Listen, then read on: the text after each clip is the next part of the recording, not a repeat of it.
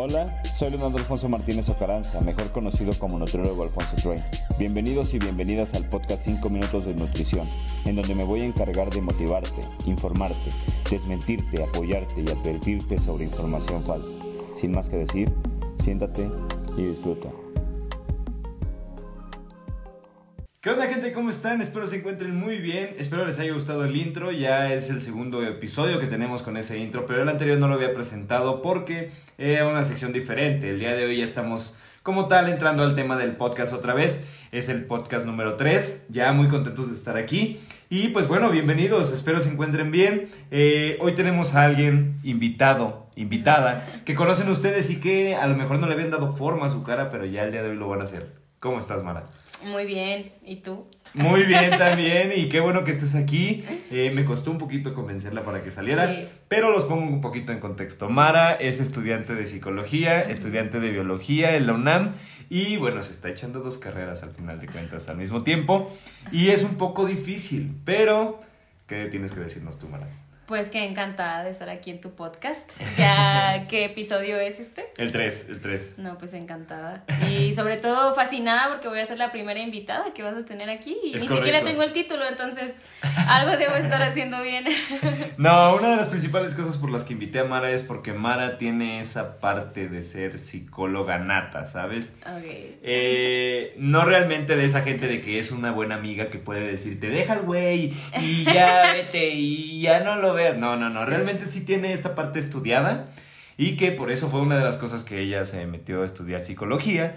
Y pues bueno, yo la veo encantada con esta parte de la Sí. materia. El día de hoy tenemos un tema un poquito más psicológico, que vamos a estar hablando de la parte nutricional, pero también de la parte que postula Mara, que al final de cuentas cuando lo estaba escribiendo, cuando estaba escribiendo todo este podcast para poderlo preparar para ustedes, salió un debate natural, que al final de cuentas creo que nos llevó un ritmo Claro que, que- dijimos tenemos que grabar esto.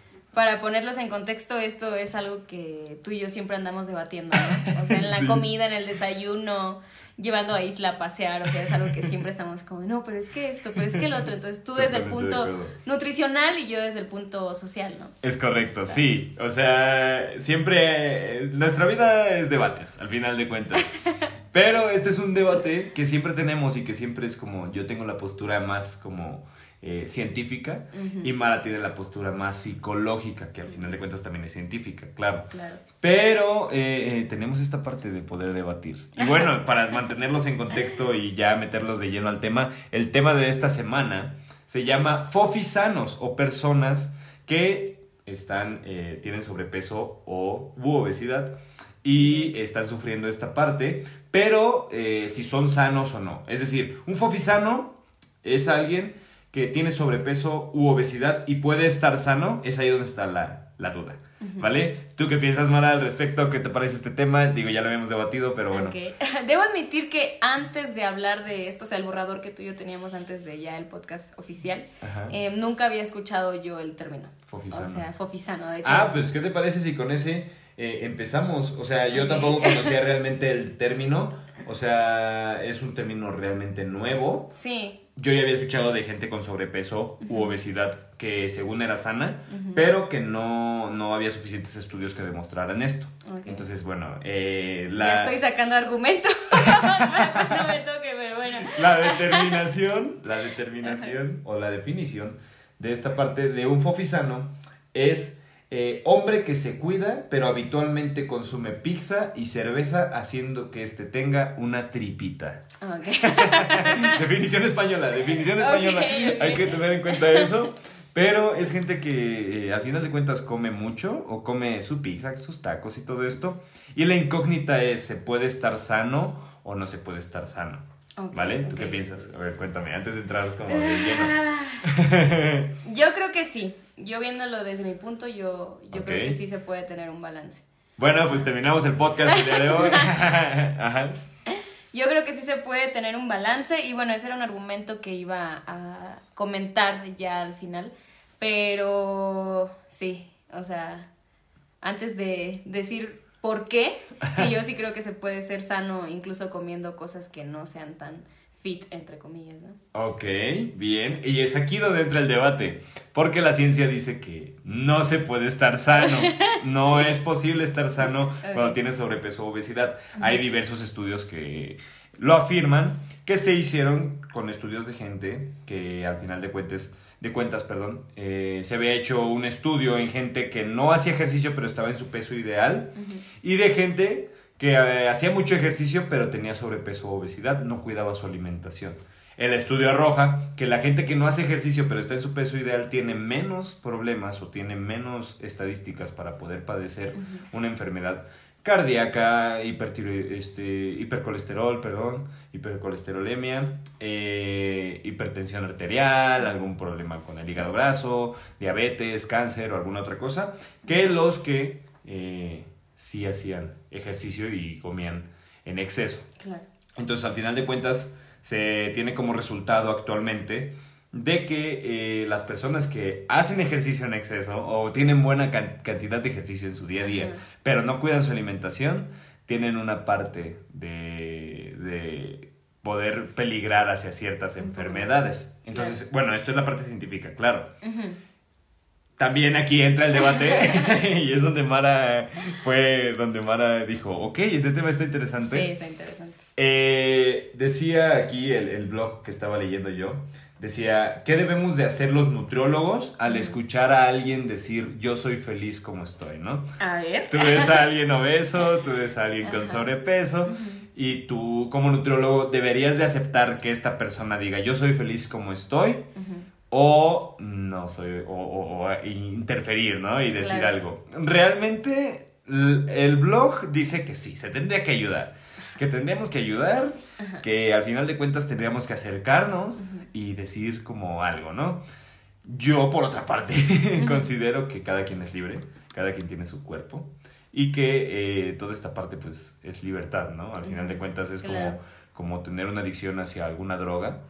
Es tu decisión, al final de cuentas, ¿no? Y yo sé que va a haber muchos debates a partir de esto, pero considero que no, no tenemos que acercarnos y decir a alguien porque yo sé que hay espejos, yo sé que siempre todos en su casa tenemos un espejo y si no nos vemos en el reflejo de las puertas, en el reflejo de los carros, en cualquier cosa y creo que nos podemos ver. No hace falta que alguien se acerque y te diga, ¿no? Eh, considero que esa es la parte que tenemos que hacer los nutriólogos porque pues, al final de cuentas yo pienso que tenemos que tener esta parte de pues si tú quieres estar así chido, ¿no? También está la otra parte, la contraparte de la gente que es super fitness, fitness, fitness, que anda conmigo, fitness, super fitness, y tiene problemas de vigorexia, tiene problemas de otro tipo, ¿no? Pero bueno, vamos a escuchar a, a, la, experta. pues mira, eh, tocándolo desde el punto social, o sea, cuando tú me comentaste ese tema, pues mi cabeza como que se viajó, ¿no? O sea, y, lo sabes perfectamente porque, pues, esto de fofisanos tiene tintes con la gordofobia, ¿no? Que desde hace meses, pues es un tema que está en el top número uno de, los, movimientos sociales. ¿No? Entonces, para entrar un poquito en contexto de lo que es la gordofobia, todos los movimientos sociales, ya sea feminismo, eh, el racismo, esto de la xenofobia y así, incluso aquí la gordofobia entra, tienen un sujeto político, ¿no? En este caso, el sujeto político, pues son las personas gordas, ¿no? Aquí en la gordofobia. Entonces, ¿qué es lo que pasa? ¿Cuándo es cuando causa un problema un movimiento social? Cuando las personas que no son el sujeto político de este movimiento se sienten agredidas, aludidas porque no se están tomando en cuenta, ¿no? O les causa algún conflicto el hecho de que el sujeto político, las personas gordas, gordos, este, gordes, tengan este protagonismo, ¿no? En, el movimiento. Entonces, pues las personas delgadas eh, a este punto tal vez llegan, o las personas que no están delgadas, sino como pues mamadas, trabadas, o como les digan. como las privilegiadas. ¿no? Ajá, las privilegiadas, exactamente. Este, llegan y pues empiezan a decir y atacar que no, que estás que romantizando la obesidad, estás romantizando el ser gordo y ser gordo nunca va a ser sano, ¿no? Entonces... Entiendo. Es como un poquito el intro, ¿no? Por eso no quise hablar tanto al principio porque si no se iba a ir el hilo de la conversación. Entonces, tienes, mucha razón, perdón. Eh, al final de cuentas considero que cada quien es libre de poder hacer las cosas que quiera con su cuerpo. Claro. Y que si alguien está consciente, porque siempre estamos conscientes de cómo estamos físicamente, Claro. si estamos hablando así, eh, esta persona con obesidad o sobrepeso cuando necesita ayuda, yo sé que se va a acercar o se acerca a pedir Claro. ayuda. Mientras no la necesite o mientras no quiera, no lo va a hacer. Claro. Por eso es que los nutriólogos tenemos esta parte de sufrir, que llega muchísima gente con obesidad que la traen sus papás, la traen sus hermanos, la trae, etcétera. Y empezamos a, a ver que la persona no quiere avanzar, no empieza Claro. a ver esta parte del progreso del peso, del progreso de la grasa, del progreso de las medidas, toda esta parte no la llega a ver porque la persona no tiene la intención de Claro. cambiar. Y considero que eso es libertad, al final de cuentas. Eh, cada quien puede hacer lo que quiera con su propio cuerpo y nosotros como nutriólogos y como humanos, primeramente, tenemos que aceptarlo. Como Claro. nutriólogos, aunque nos duela, nos pese y nos cale, Claro. sí podemos hacer esta parte de, oye, mira, tenemos esta ayuda. eh, ya creo que en 2021 ya no hay duda de que un nutriólogo ayuda a perder peso, aunque solo por eso nos cataloguen. Pero considero que cuando te dicen, oye, quieres, quieres perder peso, lo primero que se te puede llegar a venir a la mente es eh, el, el nutriólogo, ¿no? Claro. Y algunas otras cosas como Herbalife y cosas así, pero bueno. X. Claro, ok. Ajá. Ajá. Entonces, eh, hablabas de los privilegiados. Ajá, mira, justo en lo que acabas de decir, eh, ese es uno de los puntos que quiere como abolir la gordofobia, ¿no? El hecho de que no te sientas mal al ver a una persona gorda con sobrepeso o incluso con obesidad mórbida, ¿no? Y yo sé, obviamente, desde, desde el punto de la profesión, porque pasa lo mismo desde la psicología, ¿no? O sea, ves a lo mejor a alguien que le está está pasando por un- una etapa de depresión y no se acerca, pues sí es como de wow, o sea, podríamos ayudarte, ¿no? En la comuni- comunidad de psicólogos. Sé como nutriólogo, eso fue lo que quisiste decir, pero la gordofobia sí intenta como que no te lo tomes personal si ves a una persona gorda, pues. Entiendo. O sea, que se respeten todo tipos de cuerpos, porque siempre que vemos a una persona gorda, lo primero que damos por hecho es que come re mal, que no hace ejercicio Claro, y que ignora completamente lo que es la nutrición, ¿no? Y lo que es bueno para él o ella. Y la ves y es como que, ¿cómo te puedes odiar tanto? O sea, ¿cómo, cómo puedes llegar, dejarte llegar a ese límite, ¿no? O, ay, ya engordaste, ya engordó un montón. No, Claro. o no sé, cuando vemos al ex o a la ex que es como de, ya engordó, no, le va re mal sin mí, ¿no? No, está en depresión. Entonces, este punto que tocaste de que los nutriólogos, pues, tal vez les puede llegar a doler o les puede, pueden llegar a sentir personal el que vean a una persona gorda y se sienta bien consigo misma, este, se entiende, pero justo el movimiento tiene ese objetivo puesto. O sea, estamos hablando entonces de que el movimiento gordofobia, fofisano ahora, eh, tiene esta parte de concientización de que a lo mejor tú estás criticando a alguien, pero ese alguien a lo mejor sí está haciendo ejercicio, a lo mejor sí está haciendo dieta, Claro. pero simplemente nunca ha podido llegar a perder peso o no ha ido con la persona correcta que le pueda ayudar a perder peso. Claro. ¿Es correcto? Sí, por ahí, por ahí va, exactamente. Porque cuando vemos a una persona delgada, ¿no? Este, tú vas a ver más que yo. Supongo que hay personas que nacen delgadas, comen un montón y nunca engordan, ¿no? O sea, Claro, tú, tú de eso sabes. Entonces, la vemos y cuando vemos a una persona delgada, ¿qué decimos? O sea, esa persona, uy, cuerpazo. Esa persona sí, tal vez haga ejercicio, tal vez no, pero nadie da por hecho nada, ¿sí me explico? Sí, O sea, cuando ves una persona delgada, nadie da por hecho nada, ni que haga ejercicio a lo mejor, pero... O, o que sí haga ejercicio, ¿no? Totalmente.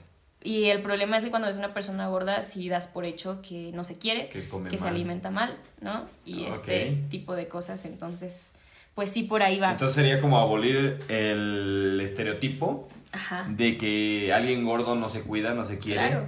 y no está haciendo nada por esa parte. Ahora, recordando nada más aquí el dato, sí, científicamente en la nutrición, Ajá. hablando de nutrición, sí, no está bien estar en sobrepeso y no está bien estar en obesidad. Tampoco estoy diciendo yo que, ay, ya hay que aceptar a todos. No, no, no, no, no. Sino que eh, si lo hablamos de un objetivo nutricional, sí está mal, porque hay problemas de diabetes, hay problemas de hígado graso, y eso yo estoy casi 100% seguro que la gente que está en el movimiento, o al menos la que realmente está en el movimiento, lo sabe, Ujú. pero no quiere, simplemente no quiere, o sea, es como cuando yo, yo lo entiendo así, y si no, corrígeme. Claro. Es como, ah, yo, nosotros, por ejemplo, ¿no? Que es como, gimnasio o CrossFit, es como, no, CrossFit, ¿no? O sea, la gente está así, ¿no? Que es como, sé que voy a tener diabetes, pero pues, o sea, así estoy bien, o sea, no, no pasa nada. Al final de cuentas creo que debería de entrar esta parte donde mm, tú eh, no tienes diabetes, yo sí, preocúpate por ti, ¿no? ¿Pero qué? O sea, como despreocuparse por la demás gente y empezarse a, preocupar por uno mismo más bien, ¿no? Eso es lo que, lo que toca el, el, el, movimiento. Ajá, sí, va por ahí. También lo que quiere concientizar, ahorita que, que, lo tomaste en cuenta, em, es que hay más factores que impiden el que lleguen a su pérdida, a su peso ideal, tal vez o en este camino de pérdida de peso, pérdida de grasa o que genere músculo y así, ¿no? En este camino nutricional hay más factores que, que afectan, ¿no? Entonces, hay muchas personas que viven en esta cultura de la dieta, obviamente has escuchado hablar de ella, que son personas que tienen sobrepeso, que tienen obesidad y que toda su vida han estado a dieta. Creo que yo, durante toda mi vida, he sido esa persona también hasta ahorita. Siempre he tenido, el, he estado arriba 10 kilos, 7 kilos, 6 kilos arriba, con un índice de grasa alto y este, siempre me la he vivido a dieta, ¿no? Siempre iba a la escuela y llevaba mis toppers y que a dieta y que esto y que no y nunca llegaba a mi peso. ¿Por qué? Porque no había ese trabajo psicológico, esa concientización de por qué lo estaba haciendo, ¿sabes? Entonces el problema aquí es que muchas veces tomamos el camino que tenemos que adelgazar porque así no nos han impuesto desde chiquitos, desde chiquitas, sobre todo a, las mujeres, ¿no? Entonces, esto va generando traumas en la niñez, ¿sabes? Y hace que ya cuando llegues a este proceso donde estás en tu peso más alto, en tu índice de grasa más alto, te cueste bajar. Y no porque no le eches ganas, no porque no quieras, sino porque empiezan a desarrollarse TCAs y diferentes tipos de trastornos que tú también debes conocer este, perfectamente bien, ¿no? Entonces ese es el problema. ¿Qué es lo que pasa? Que la gordofobia también intenta que este, pues nuestros mismos padres no nos orillen a esta parte de generar traumas, ¿no? Y la verdad es que muchas veces las mamás, los papás sobre todo, son quien primeramente desde niño, ya estás gordo, es que ya esto, es cuando crezcas, mira, tienes que estar así. O ven a la de la novela y es como de, mira, así vas a estar tú cuando estés grande, ¿no? O al de la novela, así, tienes que estar, anda, así, o la Angelic Boyer, ¿no? Así tienes que estar tú de grande y este, así te tienes que ver y mira, y es que, pues es que la presentación y, y cómo, y sabes, entonces muchas veces también los padres nos generan esta presión y es lo que el, el, movimiento quiere lograr, ¿no? Que se den cuenta que muchas veces las personas gordas, las personas que estamos gordas, no podemos bajar de peso porque tenemos esos problemas psicológicos, esos procesos mentales que nos generan traumas, que nos hacen vivir siempre en la cultura de la dieta. No bajamos porque obviamente tenemos otros problemas, o sea, y no deberían por qué juzgar, y justo esa gente que te dice, baja de peso, ponte a dieta o ya estás muy gordo, es la que te genera esos traumas. ¿Sí me explico? No, o, no. Entonces, ese, ese es el punto. Que muchas veces incluso algunos nutriólogos, yo no digo que todos, pero sí existen, e incluso psicólogos, ¿no? Que tienen muchísimos seguidores y van por la vida como de, si tú eres una persona gorda y no puedes bajar de peso, no te digas gordo, di que estás descuidado. Y es como, ¿qué? O sea, te estás juzgando mi manera de cuidarme. De verdad estás juzgando mi manera en, en, cómo me expreso amor en este momento de mi vida y en el pasado.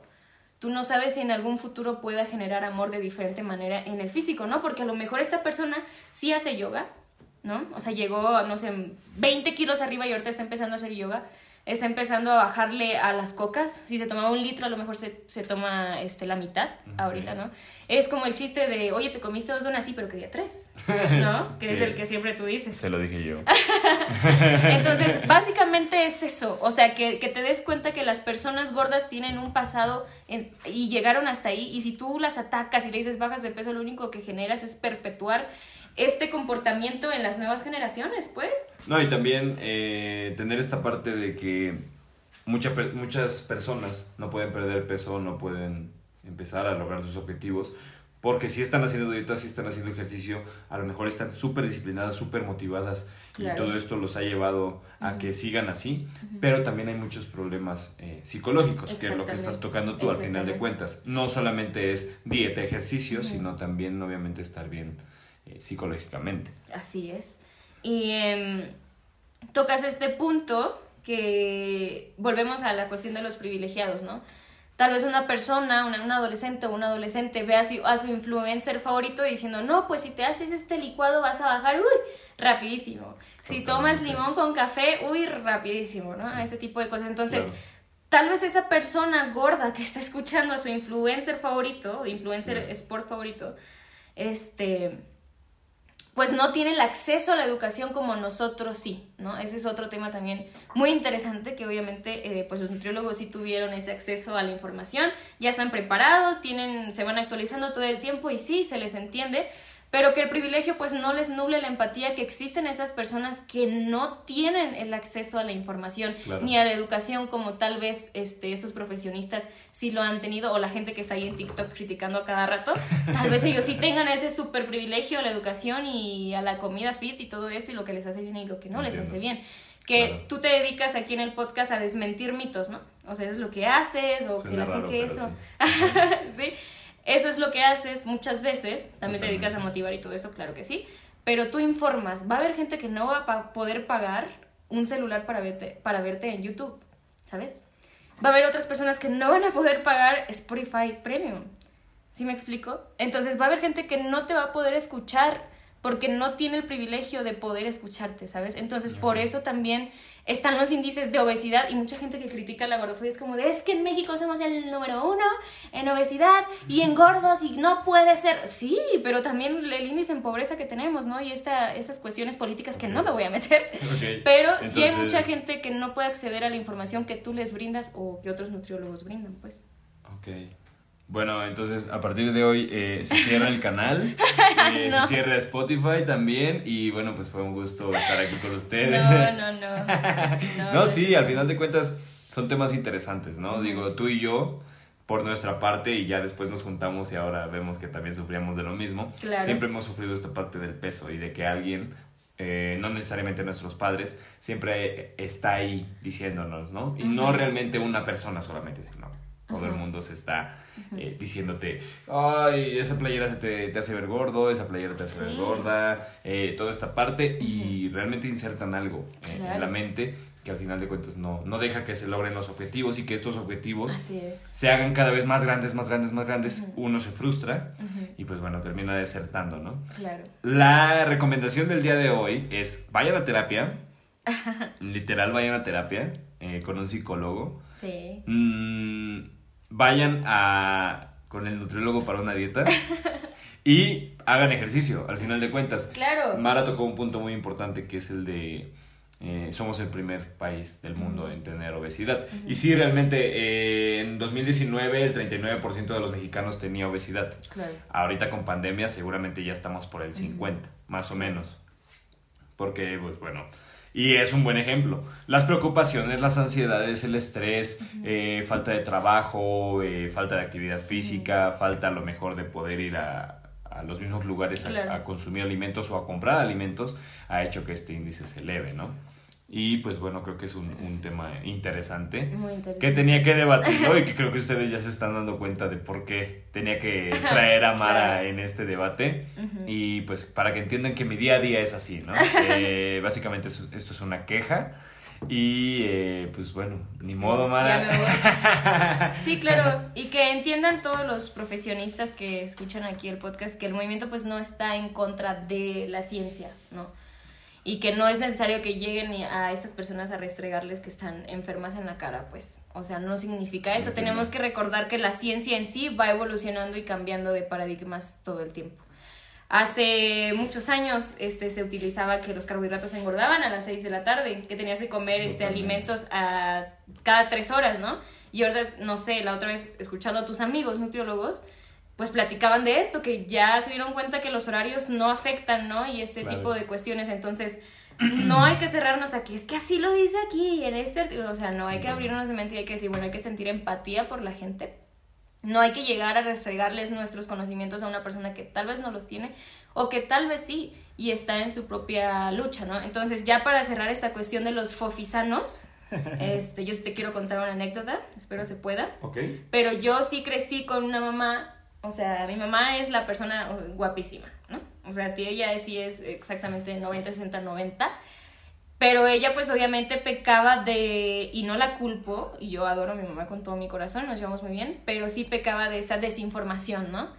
Esta cuestión de que tienes que comer puro nopal en la noche, con chayote y queso cottage, ¿no? Y puro este, arroz blanco, y que no importaba si eran 50 tazas de arroz blanco, con que fuera arroz blanco sin freír, ¿no? O sea, así. Y con un pedacito de pollo y listo, ¿no? Entonces, esta persona, pues mi mamá era gordita, haciendo estas dietas llegó al peso y al cuerpazo que ahorita tiene que todo el mundo se lo chulea. Pero este, no lo hizo de una manera sana, ¿no? Y no significa, y yo sé que tú lo sabes y todos los, los profesionistas de la salud, que no fue sano. O sea, llegó a su peso y todo, pero no fue sano. Entonces, al final de cuentas, sería muy, pues, hipócrita decir como de, ¿sabes qué? Felicidades, tú lo hiciste por ti y te amas un montón y, y ¿cómo? ¿Cómo si, si lo que hacen ese tipo de personas tampoco es sano? Pues. Claro. Entonces es nada más una reflexión. Mi mamá lo sabe, no estoy aquí yo hablando mal de ella, no quiero que quede claro eso, sino que ella misma dice, es que en ese momento yo no había la, información. información. que hoy hay, y tú la conoces y Entiendo. sabes que te lo ha dicho, y sabes que ella se mataba de hambre y lo acepta y es como es que yo no tenía la información que ahorita hay y todos ustedes sí la tienen, ¿no? Y pueden, pueden aprovecharla. Entonces, no es que estén, no es que el postulado de, de la gordofobia esté en contra de la ciencia o de los nutriólogos, pero para nada, Ok. sino que simplemente aceptemos los cuerpos como son y que se les respete por lo que son. Y si ellos no quieren ir al nutriólogo, pues no, no se puede hacer nada, pues. Y eso no quiere decir que el nutriólogo sea malo, no, al contrario. Ir al nutriólogo es, es, es lo Sí, mejor que ¿tú puedes hacer por ahí. Sí, digo, porque si no, chance y me cuentas en una anécdota en otro podcast en algún otro momento. No. No, a lo que yo me refiero es que tal vez mi mamá hubiera llegado a mejores resultados en su cuerpo, este, si hubiera ido con un nutriólogo, pues, o sea, al final de cuentas. Y Ok. esas personas gorda- gordas que conforman el, el movimiento, que gordo no es un insulto, ¿eh? O sea, en, el- en la gordofobia no es un insulto gordo. Simplemente es un- una característica, ¿no? Entonces, estas personas que dicen, ¿sabes qué? No quiero ir, no tienen por qué ir a buscarlas, pues. O sea, ellas van a ir al nutriólogo cuando quieran dar el paso. Totalmente Entonces, de acuerdo. Ya estoy. Ok, bueno, pues entonces en conclusión y para terminar esta parte de, del podcast, eh, sí, nutricionalmente alguien con sobrepeso u obesidad tiene mayor riesgo de poder padecer cualquier enfermedad, porque también hay que tomar en cuenta que los delgados pueden padecerla Claro. y que estar delgado, como lo tocó Mara, no significa estar sano, sino que más bien hay que informarnos y hay que respetarnos, ¿no? Al final de cuentas, si alguien no quiere ir al nutriólogo, no quiere hacer ejercicio y no quiere toda esta parte, dejarlo, suena feo, pero dejarlo porque al final es su cuerpo. Ahora, estamos hablando y generalizando de gente que ya eh, a lo mejor es mayor de edad. Cuando es menor de edad a veces tenemos más problemas por la parte de los papás, que es lo que hablabas tú Claro. también. Pero bueno, Es ese creo que es- creo que es, tema creo que es, eh, creo que es más información para Otro- otro, otro podcast, al final de cuentas, y de cómo los padres Sí, influyen claro. en, en nuestro sobrepeso o nuestra delgadez. Sí, ¿no? muchísimo. Estaría chido hablar de eso. Claro, claro. Pero bueno, en conclusión ya, eh, alguien nutricionalmente hablando, alguien con sobrepeso o obesidad sí tiene problemas para poder padecer obe- este, obesidad. Diabetes, hipertensión, algunas enfermedades crónicas de todo tipo. Claro. Pero socialmente o psicológicamente, el punto de Mara sería, ¿cuál sería tu conclusión, Mara? Mi conclusión es que no hay cosas buenas ni malas, ¿no? Yo creo que vamos a verlo desde el punto saludable y no saludable, ¿no? Obviamente, como dices, las personas que tienen este ín- índice de grasa alto, ¿no? Yo estoy aquí hablando, o sea, no creas que me creo ya nutricionista.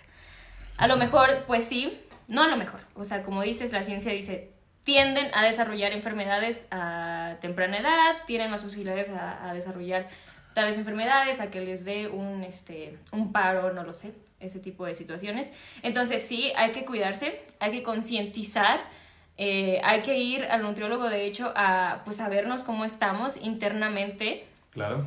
Pero esto no significa que debamos odiar este, nuestro cuerpo o el cuerpo de otras personas. pues. Claro, una parte es cuidarse y otra parte ya es odiar a Claro, alguien, ¿no? u, u obsesionarte con que, oye, pues estoy gorda, tengo que adelgazar. No, o sea, creo que Totalmente. ir al nutriólogo es algo muy sano que, que todos este, podemos hacer. Porque llegas, obviamente te preguntan cuáles son tus objetivos y si tú tienes problemas con tu cuerpo, para relacionarte con tu cuerpo, que es completamente normal, sobre todo en las mujeres, ir con el nutriólogo puede ser de muchísima ayuda. A mí me ha ayudado muchísimo este, este trabajo contigo, porque pues sabes que soy una persona que, uh, también, o sea, eso, que no, que estoy gorda, que esa dismorfia, La ¿no? parte de aceptación. Ajá, la parte de aceptación, ir al nutriólogo te, te va a ayudar bastante porque obviamente no vas a llegar, o bueno, tal vez sí haya quienes, pero bueno, al menos al que tengo aquí enfrente no vas a llegar y, ay, está súper gordo, no, es que te... ve-". No, o sea, y obviamente... se respeta el trabajo. Claro, Bueno. claro. O que te comas cuatro panes y ya no, cero panes. O sea, no, creo que hay una manera saludable de, de bajar ese índice de grasa que te hace tener tendencia a desarrollar este, enfermedades o alguna u otra cosa que tengas elevada, que no sea saludable y, y tu cuerpo siga siendo este, sano como te gusta y lo construyas como, como tú quieras, pues. Entonces, esa es mi conclusión, que la gordofobia no es mala y que tampoco este, ir al nutriólogo es malo, o sea, no tienen por qué estar peleadas, al contrario, este, es una manera de cuidarnos y de querer nuestro cuerpo. Ok, perfecto. Bueno, pues con esa conclusión nos quedamos el día de hoy. Me dio mucho gusto tenerte aquí, Mana. Ay, a mí también. Eh, creo que fue una plática muy buena que va a dar todavía para muchos más Espero podcasts. no me haya echado a nadie encima. Pues ya se verá, ya se verá. y si no, pues ya, ni modo, ¿no? O a lo mejor te traigo más audiencia, A lo sabe. mejor, tal vez, no lo sabemos. De hecho, es la, es la prueba, pero muchas gracias por estar aquí en el primer, el- la primera invitada del podcast. Pues nada. Y Gracias por invitarme. Me da mucho gusto, no, gracias a ti por estar aquí. Y pues a seguirle echando ganas, Claro. eh, continúa con tu camino de psicología.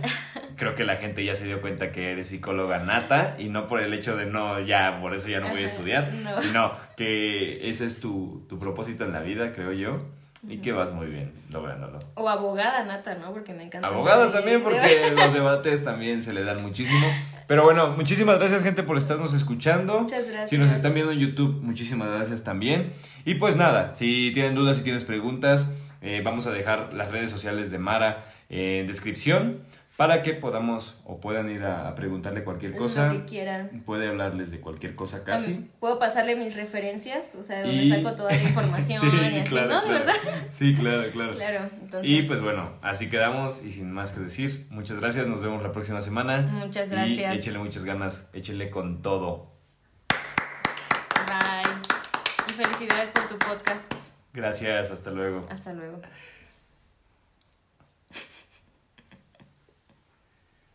¿Qué ya? Ya. ¿Te gustó? Sí, me gustó un buen.